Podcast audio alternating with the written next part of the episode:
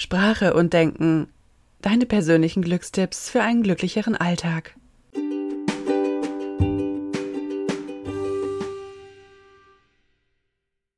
Glückstipp Nummer 4. Vergleich dich nicht und erkenn endlich, wie toll du bist. Klingt leicht, wenn ich das so sage, oder? Wir Menschen neigen dazu, uns ständig zu vergleichen. Und wenn wir mal ehrlich sind, dann ist es tatsächlich so, dass wir uns immer mit denen vergleichen, die besser abschneiden im Vergleich als wir selbst.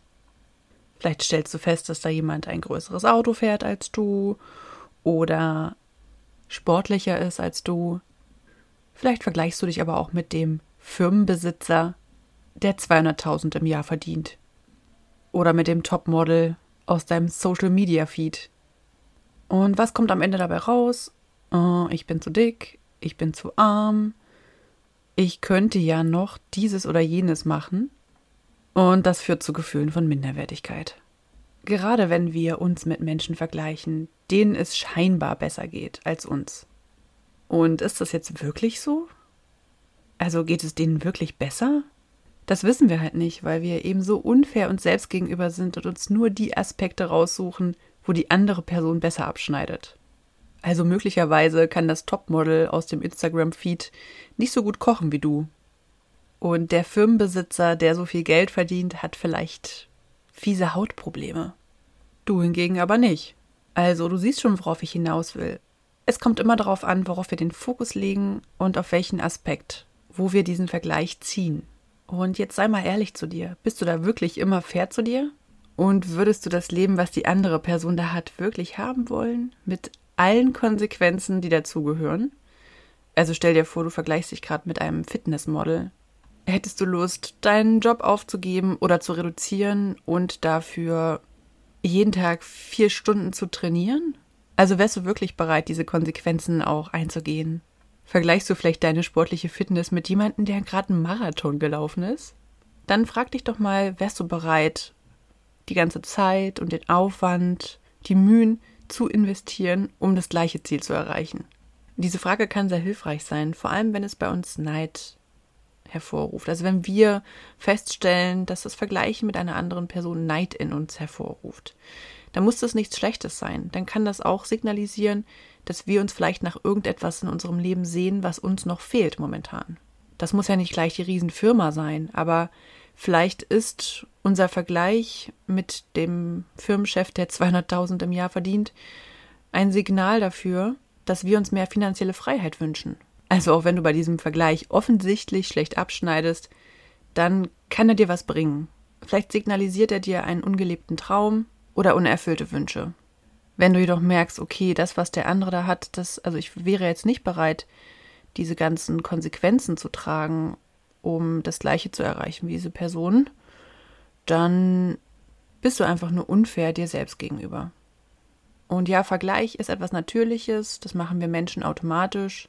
Also das können wir auch irgendwie gar nicht so richtig abstellen. Wir können halt nur kontrollieren, in welche Richtung wir uns vergleichen und in welchem Ausmaß und wie fair diese Vergleiche sind. Also vergleichst du dich auch manchmal mit Leuten, denen es scheinbar schlechter geht als dir? Oder nur mit denen, denen es scheinbar besser geht als dir? Wenn du feststellst, dass du dich häufig vergleichst, dann empfehle ich dir, dich dafür nicht zu verurteilen, weil dann hast du ja zweimal schlechte Gefühle. Einerseits, weil du dich vergleichst und dadurch schlecht fühlst und dann auch noch schlecht fühlst, weil du dich verglichen hast. Also die Tatsache des Vergleichs dich, dich auch nochmal äh, schlecht fühlen lässt und mal darauf zu achten, was dir der Vergleich vielleicht sagen möchte. Du kannst dir natürlich aber auch bewusst sagen, okay, äh, im Vergleich zu dieser Person schneide ich jetzt schlecht ab, aber im Vergleich zu einer anderen Person schneide ich viel, viel besser ab. Und manchmal reicht ja auch schon das Bewusstsein darüber, dass du dich mit jemandem vergleichst, in einem von dir ausgesuchten unfairen Aspekt. Und mach dir auch bewusst, was das in dir auslöst, genau. Welches Gefühl erzeugst du dadurch? Deswegen einfach zu sagen, vergleich dich jetzt mal nicht, ist immer leichter hergesagt. Schwierig wird es nur, wenn du deinen eigenen Wert davon abhängig machst. Also wenn du dir sagst, ich bin schlechter als die andere Person, die irgendetwas hat, was du nicht hast. Also wenn du deinen eigenen Selbstwert davon abhängig machst. Deinen Selbstwert kannst du stärken, indem du dir vor Augen führst, was du denn alles selbst schon erreicht hast, also so eine Art Erfolgstagebuch führst, wo du regelmäßig auflistest, was du alles so schaffst in deinem Leben und was du alles so erreichst. Erfahrungsgemäß verlieren wir nämlich den Blick dafür, was wir alles selber so können, wenn wir uns zu sehr darauf fokussieren, was andere besser machen als wir. Also auch hier ist der Fokus wieder wichtig. Lenk dich bewusst auf das, was da ist und nicht das, was fehlt in deinem Leben. Und wenn du dich vergleichst, ich weiß, das ist manchmal schwer, sich nicht zu vergleichen mit anderen, aber wenn du dich vergleichst, dann schau auch einfach mal zusätzlich auf dich, was habe ich denn erreicht im Vergleich zu dem letzten halben Jahr oder im Vergleich zum letzten Jahr, damit dein Selbstwertgefühl nicht komplett flöten geht. Manchmal reicht es ja auch schon zu wissen, dass so ein Vergleich schädlich für unser Selbstwertgefühl ist und sich das wieder ins Bewusstsein zu holen. Und ja, die einzige Person, mit der wir uns vergleichen sollten, sind wir selbst. Denn nur da ist ein Vergleich auch wirklich fair.